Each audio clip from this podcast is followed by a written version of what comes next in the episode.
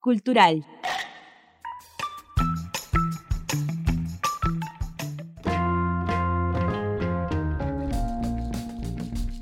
Este es Snack Cultural y hoy tenemos la fortuna de estar con Juan Villoro, uno de los escritores mexicanos más importantes en el tiempo actual, que se desliza rápidamente entre la novela, el periodismo, la literatura en general, pero que además es dueño de una prosa extraordinaria que a veces tiene o deriva en poesía.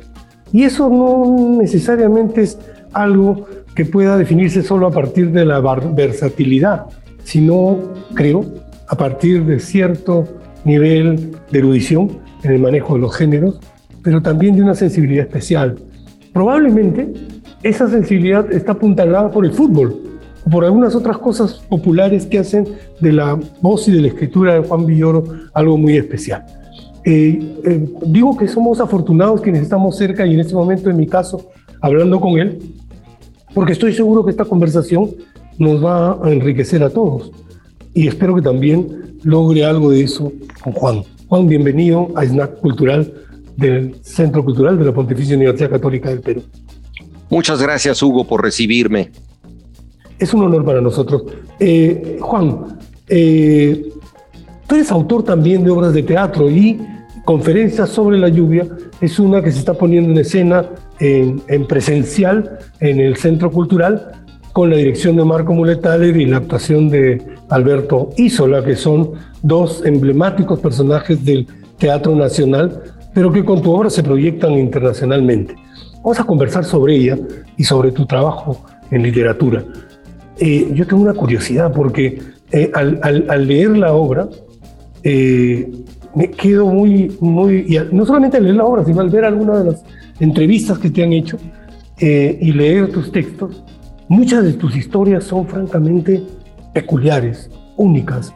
No hay eh, ombligo genético que pueda llevarnos a su origen. Por eso te pregunto, ¿cómo las atrapas? ¿Cuál es tu mecanismo a través del cual haces que una historia se convierta en un texto para ti? Bueno, el origen de cualquier historia yo creo que permanece eh, siendo misterioso incluso para, para el autor. Es una mezcla de cosas que sueñas, escuchas, em, propuestas que te hace alguien, eh, de pronto lees eh, el texto de un autor, no necesariamente que te cautive, pero que justamente por eso mismo crees que esa historia que estás leyendo podría tener otro derrotero, acaso más profundo, en fin, es una mezcla de, incitaciones y muchas veces a mí me cuesta mucho trabajo desandar el camino y decir esto se me ocurrió de tal manera de principio a fin. Te puedo decir que en el caso de conferencias sobre la lluvia, hay al principio una invitación, que suele ser uno de los grandes motivos del teatro. No es fácil llevarlo a escena y muchas veces cuando alguien tiene la generosidad de convidarte a un proyecto, eh, empiezan a surgir una serie de cosas que estaban en tu mente, pero que no habías formulado.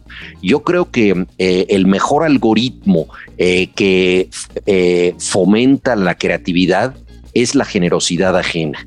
Cuando alguien te dice, ¿por qué no escribes para este espacio sobre este tema?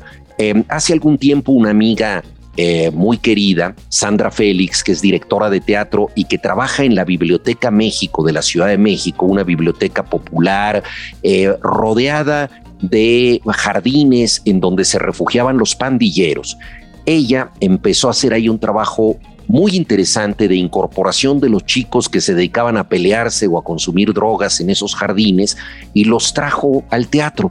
Él los convenció de representar una obra de pandilleros en la que tenían que usar navajas. Eso les pareció fascinante a estos chicos y así empezaron a hacer obras y hasta la fecha mantiene ahí un taller. Se inauguró un teatro posteriormente en esa eh, biblioteca y le dijeron tenemos dinero para un actor por lo tanto tenía que ser un monólogo. Y yo había trabajado en esa biblioteca eh, que dirigió durante algún tiempo el poeta Jaime García Terrés, haciendo la revista de, de, esta biblioteca, que se llamaba precisamente así, Biblioteca de México. Había conocido a muchos bibliotecarios y en cuanto Sandra me dijo, vamos a hacer una obra que solo puede constar de un actor, de inmediato pensé que tenía que ser un bibliotecario, por el espacio mismo donde se ubicaba ese teatro y porque activó en mí las relaciones que yo había tenido con muchos de estos intercesores, un tanto tímidos, a veces secretos, que ponen los libros en nuestras manos, que clasifican la biblioteca, pero que son como sombras benévolas que están apareciendo y desapareciendo de, los estantes y con las que rara vez interactuamos. Yo hablé con varios de ellos y esta es una historia, por supuesto, inventada, pero que tiene que ver con con eh, eh, estas figuras no siempre reconocidas, que son los que llevan los libros de un estante a otro eh, o de unas manos a otras. Así surgió Conferencia sobre la lluvia. E-, ese surgimiento es extraordinariamente peculiar. Estaba leyendo la presentación en un libro en el que está la obra y contaba la historia de los bibliotecarios. Y tu bibliotecario es un bibliotecario un poco arisco, enamoradizo, pero que tiene una particularidad y es una sensibilidad especial para hacer de la lluvia una especie de invocación a la nostalgia y relacionarla con la poesía, con la literatura. me, parece que la obra tiene, eh, se hace fluida a partir de esas relaciones que estableces con tu personaje, la poesía y la lluvia. Hay poemas que son un chubasco y hay poemas que son un canto. Hay un elemento autobiográfico en la obra, Hugo, que es eh, el dictar conferencias. Ah, yo he, dado muchas conferencias a lo largo de mi vida y muchas veces he tenido em, el miedo de perder el hilo de lo que estoy diciendo, eh, empezar a divagar o incluso empezar a confesar algo que no le corresponde escuchar al auditorio. Eh, hay un famoso sketch teatral, una obra muy breve de Chekhov que trata precisamente de esto, ¿no? Una conferencia sobre los daños que hace el tabaco, en donde el personaje se distrae y empieza a hablar de su mujer. Entonces yo quería trabajar desde hacía mucho tiempo la conferencia como una forma teatral, porque cuando tú hablas ante el público, te estás representando a ti mismo y hay mucha teatralidad en lo que dices. Y entonces yo quería pasar justamente de ese discurso de la conferencia a eh, la pérdida de control que la convertía en un elemento teatral. Todo eso es una pulsión autobiográfica, pero entonces ahí yo tenía que meter a mi personaje, que es este bibliotecario del que te hablaba, y en efecto, como muy bien dijiste, es un hombre arisco, neurótico, no es ejemplar, tiene conductas eh, discriminatorias, eh, eh, es alguien que es un misántropo, quiere que lo dejen en paz y que se relaciona con el mundo a través de los libros, a través de la lectura, para bien y para mal. Entonces necesita los libros como una mediación para llegar a los otros. Por lo tanto, cuando me surgió la idea de que él diera una conferencia, eh, pensé cuál sería este tema. Y a mí siempre me ha intrigado la relación de la poesía con la lluvia. Eh, eh, abunda la, cantidad de, de, versos, es una auténtica tormenta literaria la que ha traído la poesía eh, y casi siempre la lluvia tiene que ver con amores imposibles o desdichados eh, o perdidos. Y, basta que se nuble un poco el cielo para que a un poeta se le ocurran unos versos de amor. Entonces me pareció que era un tema muy propicio que él hablara de la poesía y de la lluvia, pero que perdiera el control, como te decía antes, y que al hacerlo hablara de sus propias lluvias, de sus propios amores. Sí, eh, tu personaje tiene un par de relaciones de las que habla en la historia y que son relaciones que terminan en frustración, eh, pero que son extremadamente poéticas como historias, como, como anécdota, digamos. Y tiene, y hay un personaje que es este gordo, queridísimo, que, se apropia de una edición de, Dante, que me parece un fiel de la balanza, pero a la vez un sujeto que, como estamos hablando de la obra de teatro y queremos provocar que la gente venga a verla, hace un juego mágico de exorcizar al amigo con relación a su propia relación. Eh, ¿Tienes tú algo del gordo Mendíbil a pesar de tu evidente contextura? No, e, ese es un personaje que se parece a muchas grandes figuras de, la cultura, que son figuras monumentales, figuras emblemáticas y que eh, se dedican un tanto a coordinar la vida de los demás. Eh, y, son eh, personas que reparten prestigios ajenos y a los que les gusta eh, dominar a los otros a través de sus citas, de sus lecturas. Yo he conocido varias de estas figuras dominantes que son patriarcas de la letra, ¿no? Entonces esa es una figura, por supuesto, de la que en cierta forma depende mi bibliotecario, que no tiene tanto dinero, que no tiene acceso a muchos volúmenes y que requiere de, ese apoyo, incluso le debe el trabajo. Entonces está en una condición subordinada respecto eh, al gordo, que es también quien lo pone en contacto con una mujer. No vamos a desvelar los secretos de la trama, pero en efecto es una una historia de amor em, muy apasionada que ocurre después de que el, el personaje hubiera tenido otra historia de amor frustrada. Debo decir que frustrada por su propia culpa. El hecho de que una persona hable de sus amores no quiere decir que sea una persona ejemplar. Para mí una de las cosas más difíciles, Hugo, es que el personaje pudiera ser entrañable siendo por momentos muy desagradable. O sea, siendo un, un, agente que repudia a los demás, que está metido en su covacha de libros, ¿no? Y que no quiere que lo molesten. Entonces, este misántropo ejemplar, ¿de qué manera hacer que siendo una persona que no es ejemplar, nos pueda parecer atractiva e incluso conmovedora? Creo que es algo que debe lograr la literatura, la empatía con el otro, así sea eh, una persona que no nos agrada del todo. Yo creo que esa es una de las grandes lecciones anímicas que nos puede dar la literatura, compadecernos, enternecernos de gente que no siempre es, eh, digámoslo así, em, muy presentable. ¿Sabes, Juan, que lograste eso? Antes que empezara nuestra entrevista, Pamela Puglianini, que trabaja con nosotros, me dijo exactamente eso. Ese personaje es odioso, pero qué fácil se hace querer. O sea que está en el logro de la historia. E, esa era la idea y en buena medida él hablando empieza también a descubrir sus defectos y aceptarlos, no le queda más remedio. El amor también es un importante personaje dentro de la historia. Yo escribí una nota cuando la leía para pasártela a ti y conversar, y conversar sobre eso. El amor es una especie de fumigación pluvial que nos agarra de manera distinta a todos. Nadie sí, el amor frente al amor.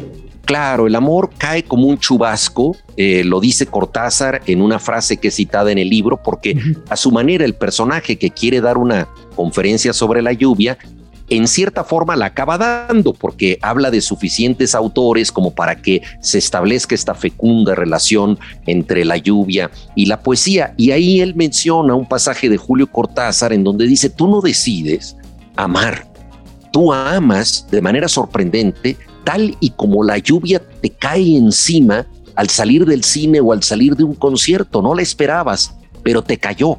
Así también, de pronto, te cae el amor. Este personaje que había repudiado los contactos con los otros y prefería vivirlos de manera vicaria a través de la lectura, eh, que tenía una relación de pareja totalmente rutinaria, aburrida y, muy poco agradable, de pronto descubre para sorpresa de sí mismo que es capaz de amar. Y eso desde luego es un regalo, pero también lo lleva a la locura. El amor, lo sabemos, es el mayor y el mejor de los problemas.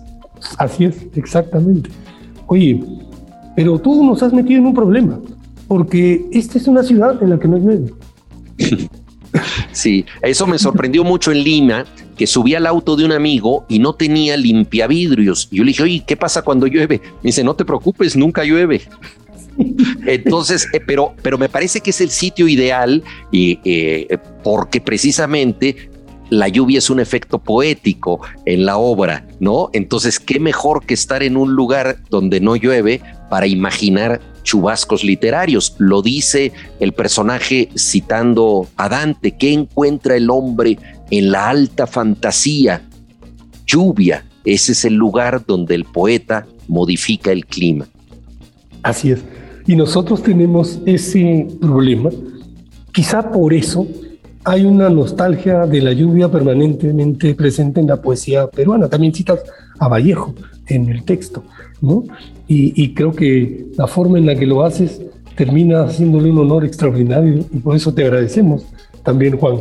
Eh, hay un asunto que está relacionado con, con, eh, con un componente de la, de, la, de la obra que me gustaría que toquemos ahora tiene que ver con, con, el, eh, la forma en la que hace que el personaje se dirija al público.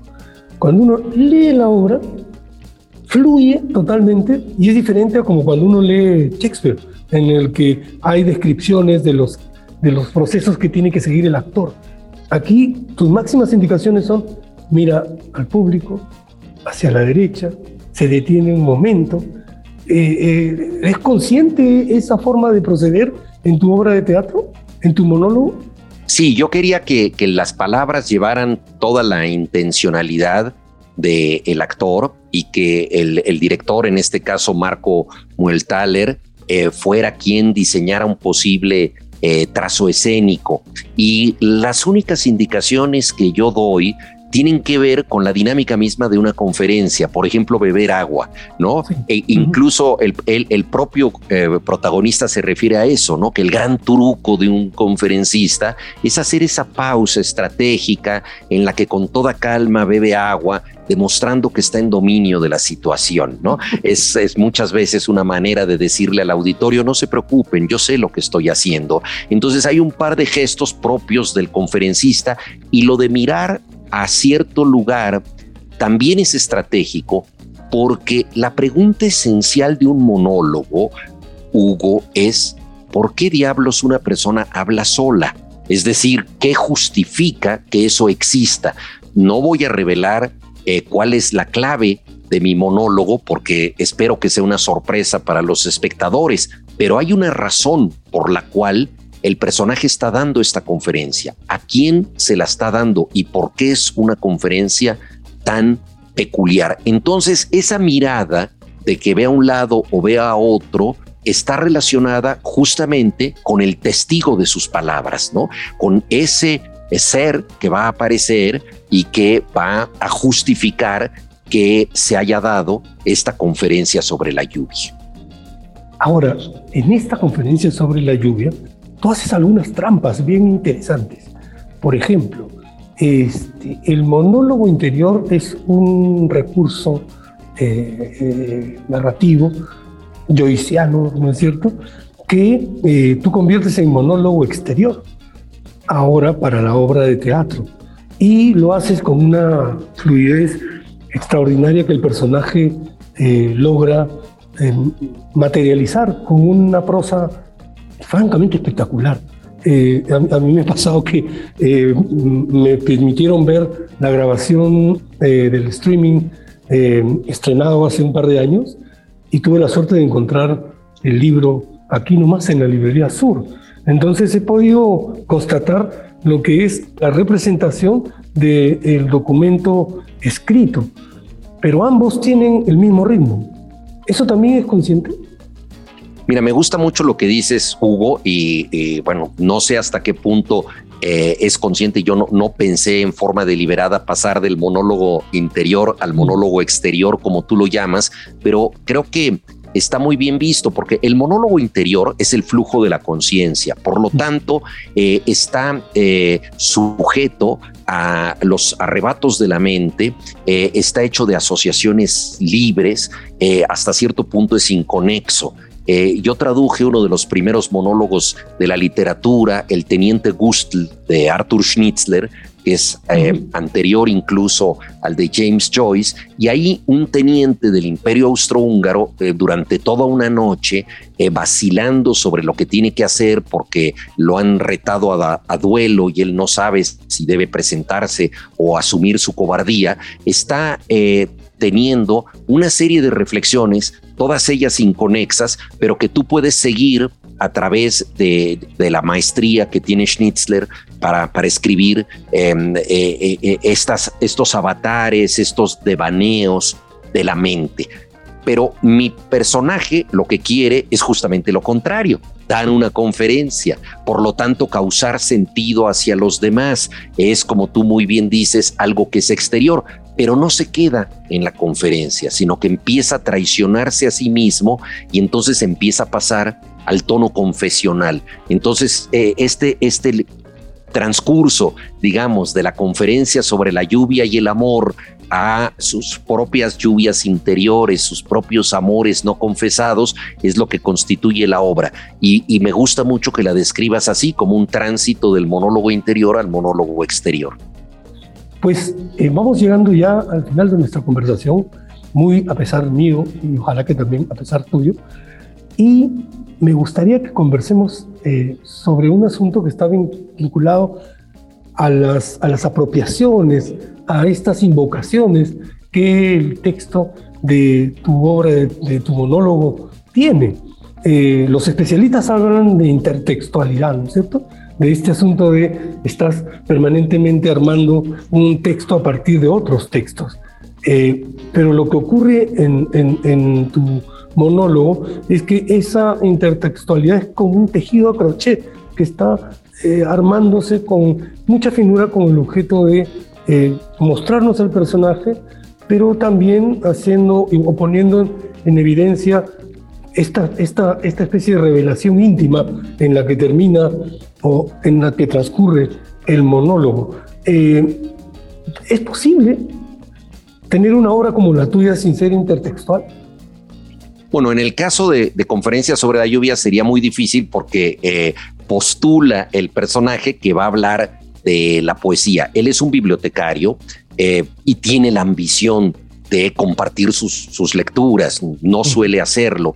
Entonces es, es una ambición eh, que luego vamos a saber por qué la está cumpliendo y cómo la está cumpliendo. entonces al hablar de sus lecturas, pues necesariamente tiene que apelar a los otros. Y en la forma misma del texto, pues está la sombra, desde luego, de Chekhov, de ese sketch pequeño que dejó sobre los daños eh, que hace el tabaco, eh, pero que, por ejemplo, en el caso de Chekhov, no hay una explicación de por qué el personaje empieza a hablar de eso y por qué va a dar esa conferencia. Simple y sencillamente em, la ruptura de, código lo que hace interesante eh, esa pequeña pieza y es que él en vez de ser pedagógico y hablar de su tema, empieza a hablar de cosas privadas, ¿no? Y ahí queda la cosa. Y yo quería eh, dar, dar justamente una idea de que hay ciertos sujetos en nuestra vida a los que les damos conferencias o les queremos dar conferencias y que nos acompañan y que nos escuchan eh, como escucha eh, un personaje en un poema de Octavio Paz que dice, óyeme como quien oye llover, ni atenta ni distraída. Entonces esta, esta, esta manera, ¿verdad?, intermedia de escuchar la tienen ciertos seres y a, uno de ellos está dirigida la conferencia. Ya no doy más pistas, ¿no? Eh, eh, pero todo esto, pues evidentemente sí requiere de, de una intertextualidad. Yo no quería que fuera una obra muy pedante y que estuviera ahogada de citas. Me ha pasado inevitablemente, Hugo, que con la obra yo he recibido muchos paraguas de regalo, eh, cosa que agradezco porque aquí en México sí caen eh, lluvias de, de dimensiones bíblicas, ¿no?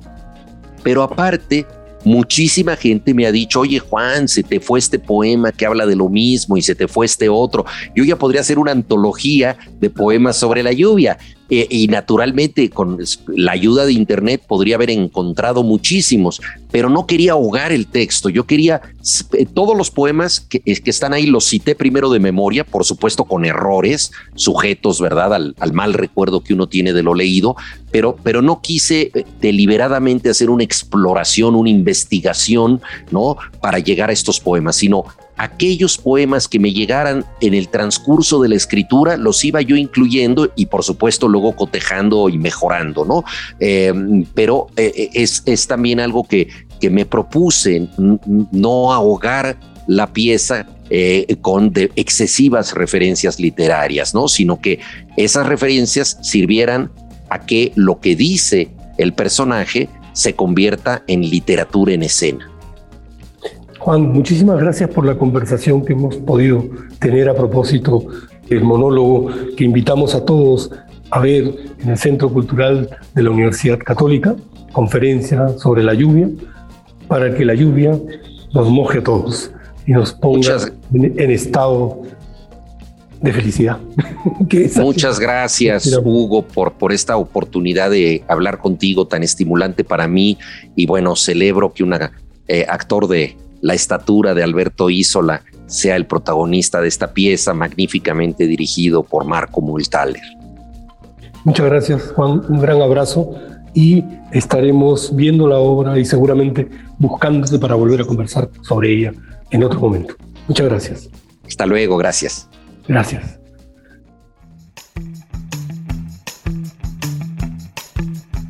Snack Cultural.